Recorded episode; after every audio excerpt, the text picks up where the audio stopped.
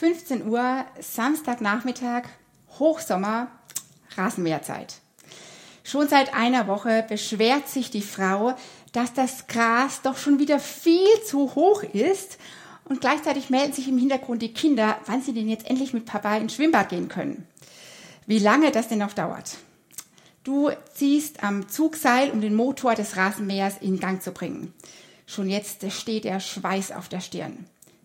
Nichts tut sich. Du probierst es nochmal und nochmal. Wieder nichts. Leicht genervt kontrollierst du, ob überhaupt Benzin im Rasenmäher drin ist, aber es scheint alles in Ordnung zu sein, nur der Rasenmäher springt nicht an. Die Kinder quengeln, der Schweiß rinnt, die Frau wirft vielsagende Blicke, ganz nach dem Motto, also wenn du das schon vor einer Woche getan hättest, und du ziehst wie verrückt am Zugseil, aber nichts tut sich, obwohl plötzlich hältst du das letzte Ende des Seils in der Hand. Die Luft ist zum Schneiden, Du könntest explodieren und in deinem Frust und in deinem Ärger haust du einmal mit deinem Fuß gegen diesen Rasenmäher. Das Resultat, der Rasenmäher bleibt kaputt. Dein Fuß hat eine tiefe Schnittwunde. Naja, und das Schwimmen gehen können die Kinder jetzt auch vergessen. Ja, jeder von uns wird mal wütend. Wut gehört zu unseren Grundemotionen, was wir ja auch schon bei ganz kleinen Kindern auch schon recht deutlich oft sehen können. Oft ärgern wir uns, weil andere unserer Meinung nach was falsch gemacht haben. Vor allem, wenn es auch noch mit Absicht geschah oder ungerechtfertigt ist oder vielleicht auch vermieden hätte werden können. Und dass wir dann wütend werden, das zeigt, dass wir Menschen eben auch moralische Wesen sind und gefühltes oder auch echtes Unrecht uns eben nicht kalt lässt. Das macht uns wütend. Das ruft diese Emotionen bei uns aus. Es ist uns eben nicht egal, wenn sowas falsch läuft. Und so kann uns Wut ja auch richtig motivieren, gegen dieses Unrecht dann eben auch anzugehen und eben nicht gleichgültig zu bleiben. Wütend oder ärgerlich zu sein ist also ganz normal und gar nicht das Problem. Die Frage ist aber, wie gehe ich mit meiner Wut um? Was mache ich in meiner Wut oder mit meiner Wut? Und ja, das sind ja dann nicht immer nur die Rasenmäher, die bei so einem Wutausbruch dann dran zu glauben haben. Da gibt es die in der Wut eingetretenen Türen oder die im Ehestreit an die Wand geschmissenen Gläser oder ja, leider macht es eben auch bei Gegenständen nicht immer Halt. Und da möchte ich euch ein paar Beispiele aus der Bibel heute zeigen. Das erste Beispiel steht ganz vorne in der Bibel in 1. Mose Kapitel 4. Dort geht es um Abel, um Kain und Abel. Und dieser Kain, das war der erstgeborene Sohn von Adam und Eva, also einer der ersten Menschen, die auf der Erde gelebt haben. Und es heißt in der Bibel, dass Kain als äh, Bauer arbeitete und sein Bruder als Hirte. Und jeder der beiden brachte dann Gott ein Opfer dar. Bei Kain war es etwas von seinem Ernteertrag, Feldfrüchte, und bei Abel war es ein Lamm. Und dann heißt es in der Bibel, und das möchte ich euch äh, kurz vorlesen, der Herr blickte freundlich auf Abel und sein Opfer, aber Kain und sein Opfer schaute er nicht an. Und da stieg der Zorn in Kain hoch und er blickte finster zu Boden. Der Herr fragte ihn, Warum bist du so zornig? Warum starrst du auf den Boden? Wenn du Gutes im Sinn hast, dann kannst du den Kopf frei erheben. Aber wenn du Böses planst, dann lauert die Sünde vor der Tür deines Herzens und will dich verschlingen. Du musst Herr über sie sein. Kain aber sagte zu seinem Bruder Abel, Komm und sieh dir einmal meine Felder an. Und als sie draußen waren, fiel er über seinen Bruder her und schlug ihn tot. Es gibt hier keine Erklärung, warum Gott das Opfer von diesem Kain nicht annimmt.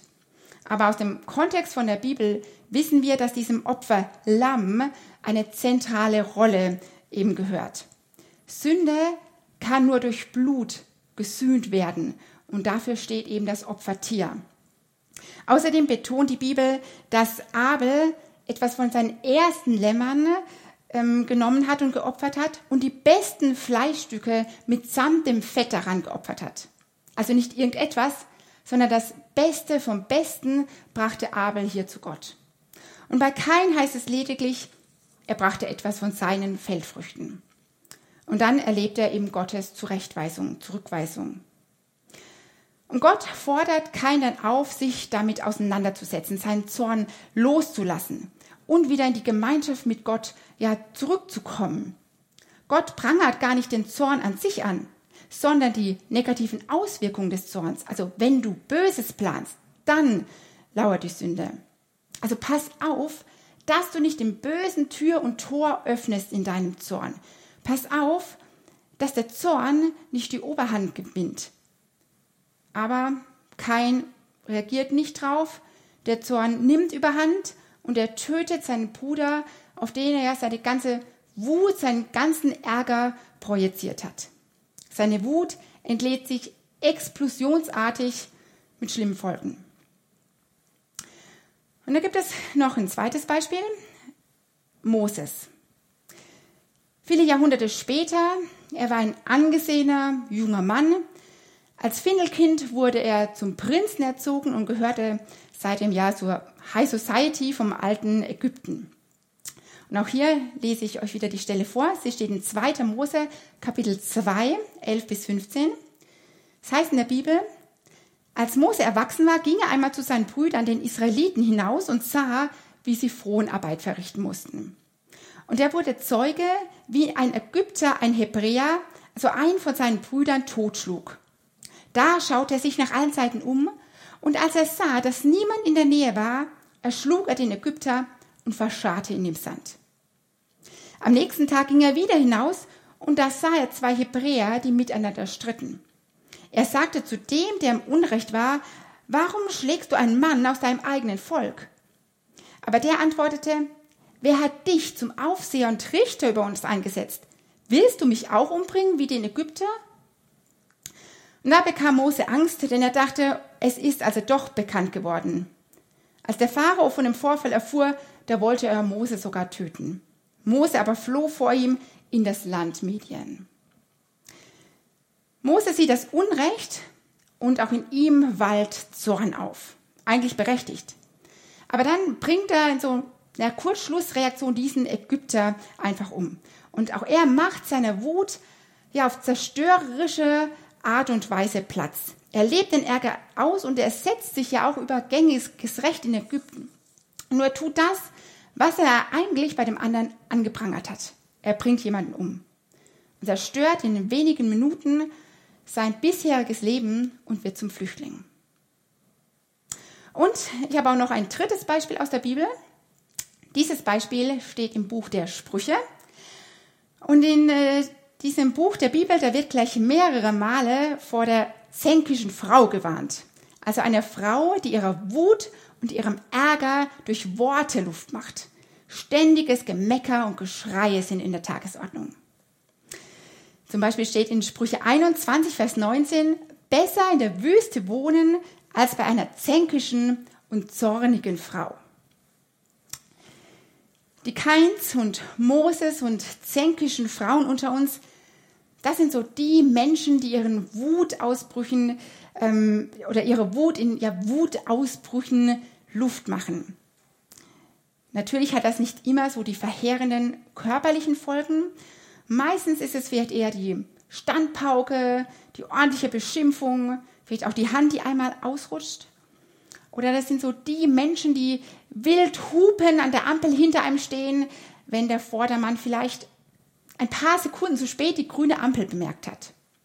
Oder der sonst so freundliche Mann, der ausrastet, wenn zu Hause die Geschirrmaschine nicht ausgeräumt ist. Wut, die sich wie so ja, eine kleine Explosion entlädt. Aber diesen Kains und Moses und zänkischen Frauen in der Bibel, denen ging es ja danach nicht wirklich besser. Ich glaube, viele Menschen denken heute, dass wenn sie ihre Wut so richtig Luft machen und die rauslassen, dass es ihnen danach besser geht. Leider fanden Psychologen heraus, dass genau das Gegenteil der Fall ist. Ärger so auszuleben, führt auf Dauer sogar zu noch stärkeren Wutgefühlen. Also man erlebt die Wut danach noch, ja noch intensiver. Und auch ähm, das Schlagen auf so einen Sandsack, um diese Wut loszuwerden, hat in Experimenten oft genau das Gegenteil bewirkt. Wenn die Testperson über die Person grübelte und nachdachte und über das Geschehen nachdachte, wenn sie so diesen Sandsack ähm, bearbeitete, dann hat man festgestellt, wurde sie oft danach noch aggressiver, gerade wenn sie die Chance dann hatte, auch echt Rache zu üben. Ja, und so ein aggressives Verhalten macht ja nicht selten aus einem kleinen Konflikt eine richtig große Konfrontation. Zum Beispiel, wenn der andere eben drauf anspringt und dann auch wütend zurückreagiert und sich das Ganze dann so hochschaukelt. Seine Wut explosionsartig rauszulassen, schadet oft mehr, als dass es irgendjemand oder einem selber nützt. Aber es gibt auch noch eine zweite Art, mit der Wut umzugehen. Und auch hier habe ich ein Beispiel aus der Bibel mitgebracht. Jona. Die Geschichte steht im Buch Jona, Kapitel 3 und 4. Dieser Jona lebte so einige Jahrhunderte vor Christus und es war ein Prophet. Und Gott äh, hat diesem Propheten einen Auftrag ähm, erteilt. Und zwar sollte Jona in die Stadt Ninive gehen und dort den Menschen verkünden, dass es noch 40 Tage dauert, bevor Ninive untergeht. Denn die Leute waren eben so böse, dass Gott den Untergang der Stadt beschlossen hat. Jona macht das dann auch. Er sagt diese Botschaft Gottes den Leuten in Ninive. Und dann erlebt er etwas, was, ich glaube, in dieser Form kein anderer Prophet in der Bibel erleben durfte. Denn die Menschen, die hören das nicht nur, sondern das geht ihnen wirklich ins Herz. Und äh, sie bekehren sich, Volk und König und sogar das Vieh fasten. Sie bereuen ihre Taten und als Zeichen ihrer Reue ähm, ziehen sie sich sogar Säcke an und streuen sich Asche auf ihr Haupt. Und sie schreien zu Gott, dass er doch bitte dieses Unheil nochmal von ihnen abwendet. Und tatsächlich lässt es Gott nicht kalt und Gott sieht, dass sie es wirklich ernst meinen und Gott verschont die Stadt. Eigentlich alles gut, aber einer ist wütend und so richtig sauer, nämlich unser Jona. Denn der hat eine Botschaft verkündet und merkt jetzt, dass die gar nicht so eintrifft. Und er ist richtig sauer und seine Wut verzehrt ihn innerlich. Das heißt, er will sogar lieber sterben, als dass Gott das Gericht nicht wahrnimmt, nicht wahrmacht. Jona explodiert nicht, er bringt auch keinen um. Er schreit auch nicht rum. Jona implodiert. Er frisst seinen Zorn ja quasi in sich hinein. Er zieht sich zurück und vergräbt sich so richtig in seinem Zorn. Und Bitterkeit und Hass sind die Folge. Aber wie auch schon zu Kain, spricht Gott jetzt auch zu Jona. Meinst du, dass du mit Recht zürnst? Und dann zeigt Gott Jona mit einem erlebnispädagogischen Experiment, dass Gott doch ein Gott der Liebe ist und der Barmherzigkeit und dass alle Menschen auf diese Liebe angewiesen sind. Auch der Prophet Jona. Das ist eine ganz spannende Geschichte, die könnt ihr gerne mal im Buch Jona so nachlesen. Die Jonas unter uns. Das sind die Menschen, die ihren Ärger ständig herunterschlucken. Oft beginnt es vielleicht mit Schweigen, mit Rückzug und führt dann ganz leicht zu Bitterkeit und zu Hass. Der Mensch explodiert nicht, sondern ja, sein Leben bricht so innerlich um diesen Zorn herum zusammen. Oft drückt sich so ein geschluckter Ärger zum Beispiel durch ein passiv-aggressives Verhalten aus. Also der Mensch verhält sich nach außen hin so ganz passiv, wie wenn ja alles wieder in Ordnung wäre. Aber dann wird der Ärger so doch subtil auf andere Art und Weise zum Ausdruck gebracht. Vielleicht wird eine Bitte abgeschlagen oder man schweigt, vielleicht auch tagelang, man meidet die Person. Oder es gibt diese berühmte Hackordnung.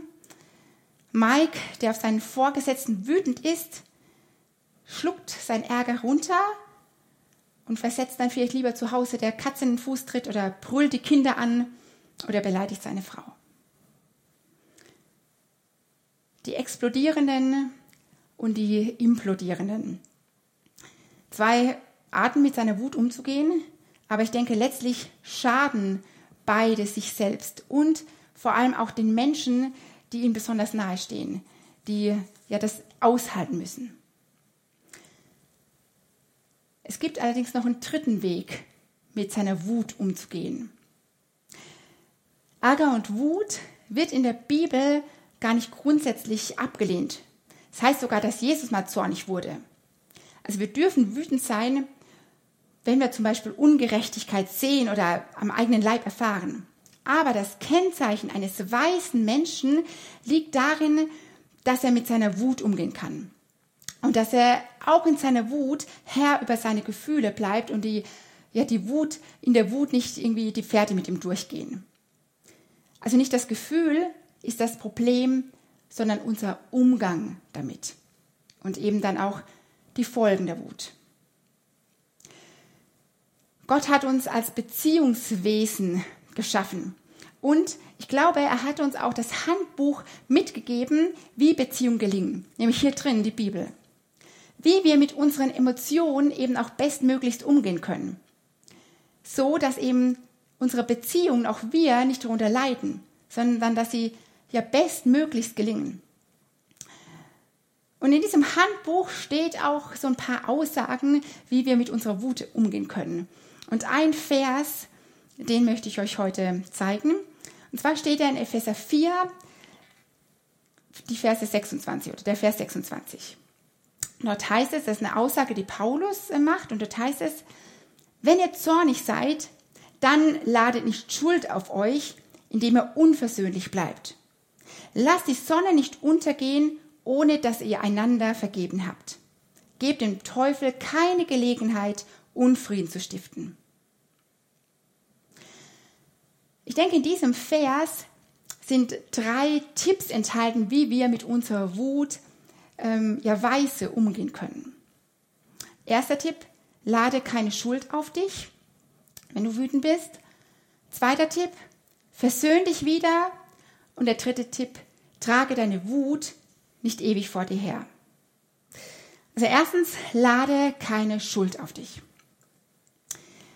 Ich denke, dieser Teil, keine Schuld auf sich zu laden, wenn wir wütend sind, der fängt erstmal damit an, dass ich mir bewusst mache, okay, ich bin jetzt so richtig sauer und wütend. Oft überfällt uns dieses Gefühl ja ganz plötzlich und dann reagieren wir verbal oder körperlich auf diesen Ärger, bevor wir uns überhaupt bewusst gemacht haben, was denn da gerade in uns so vor sich geht. Und da gibt es so eine ganz einfache Aussage, die uns dabei helfen kann. Zum Beispiel, oh, darüber ärgere ich mich jetzt so richtig, was mache ich jetzt damit? Mit so einer Aussage mache ich mir zum einen bewusst, dass ich gerade wütend bin. Ja, das ist Wut, was mich gerade so total innerlich aufreibt und ähm, ja, was da gerade so in mir vorgeht. Und gleichzeitig sehe ich aber auch den Unterschied zwischen dem Gefühl und wie ich darauf reagiere und meine Reaktion darauf und bereite somit den Boden, ja, dass ich diesen Ärger, diesen, diese Wut konstruktiv angehen kann, anstatt eben explosionsartig zu handeln oder mich irgendwie zu vergraben. Gerade auch Menschen, die so zum Implodieren neigen, die das in sich hineinfressen, die sind sich oft gar nicht bewusst, dass sie eigentlich total ärgerlich gerade über was sind. Wir können auch dieses starke Gefühl der Wut absenken, mildern durch Warten. Also auf keinen Fall sofort die Mail zurückschreiben oder die WhatsApp zurückschreiben, sondern erstmal aus dem Raum gehen, einen Spaziergang machen, aus dem Fenster schauen, bis tausend sehen oder was auch immer und so ein bisschen, ja, ein bisschen Zeit darüber zu gewinnen.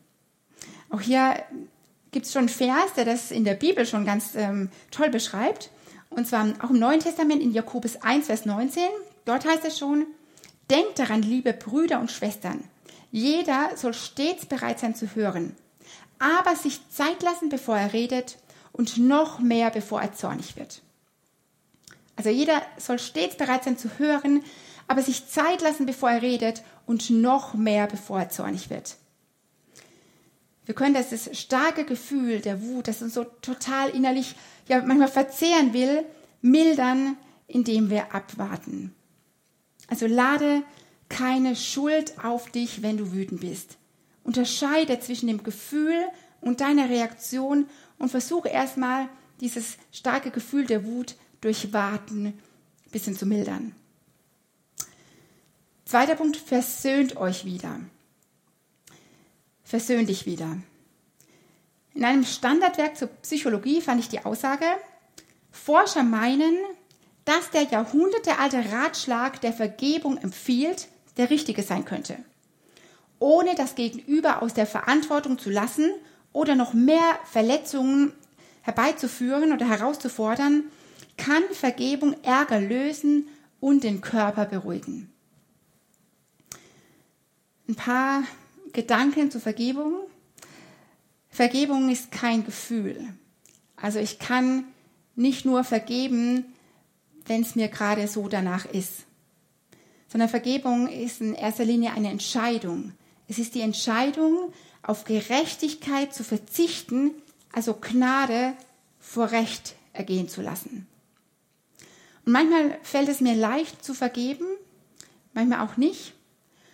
Manchmal fällt es mir leichter zu vergeben, wenn ich merke, ja, dass ich so ein Unrecht vielleicht auch schon mal gemacht habe oder anderen zugefügt habe. Manchmal fällt es mir leichter zu vergeben, wenn ich verstehen kann, wieso der andere vielleicht so gehandelt hat oder das gesagt hat oder so reagiert hat. Und manchmal zieht Unrecht auch Konsequenzen nach sich, trotz Vergebung. Und manchmal muss ich mich auch einfach entscheiden zu vergeben, auch wenn ich es nicht fühle, nicht verstehen kann und ja, nicht nachvollziehen kann. Versöhn dich wieder. Und der dritte Punkt, der in diesem Vers drin steckt, trage deine Wut nicht ewig vor dich her. Oder anders formuliert, lass die Sonne nicht untergehen, ohne dass ihr einander vergeben habt. Finde einen angemessenen zeitlichen Rahmen, um diesen Ärger anzugehen. Doch um konstruktiv so einen Ärger jetzt eben anzugehen, muss ich mir auch erstmal klar werden, gegen wen oder was ich denn eigentlich wütend und ärgerlich bin. Also war es vielleicht eine Aussage von meinem Partner, die mich verletzt hat? Oder bin ich enttäuscht, weil ich eigentlich was ganz anderes erwartet habe, obwohl es vielleicht der andere gar nicht wusste? Habe ich vielleicht auch einfach aus Erschöpfung oder aus Müdigkeit was falsch verstanden? Übrigens fand man heraus, dass auch andere Dinge ähm, so ein aggressives Verhalten in uns wecken können oder auch fördern können. Wie zum Beispiel unangenehme Gerüche, Hitze, Stress, auch Schmerzen und sogar andauerndes Kindergeschrei. Also vielleicht brauche ich auch einfach mal eine Pause oder ein bisschen frische Luft oder ein bisschen Bewegung. Aber wenn ich weiß, um was es mir eigentlich geht, dann kann ich eben diese Person dann auch liebevoll darauf ansprechen. Vielleicht auch erstmal nachfragen, ob ich das denn auch wirklich so verstanden habe oder was er denn damit gemeint hat. Oder ich entscheide mich dafür, die Sache auf sich beruhen zu lassen.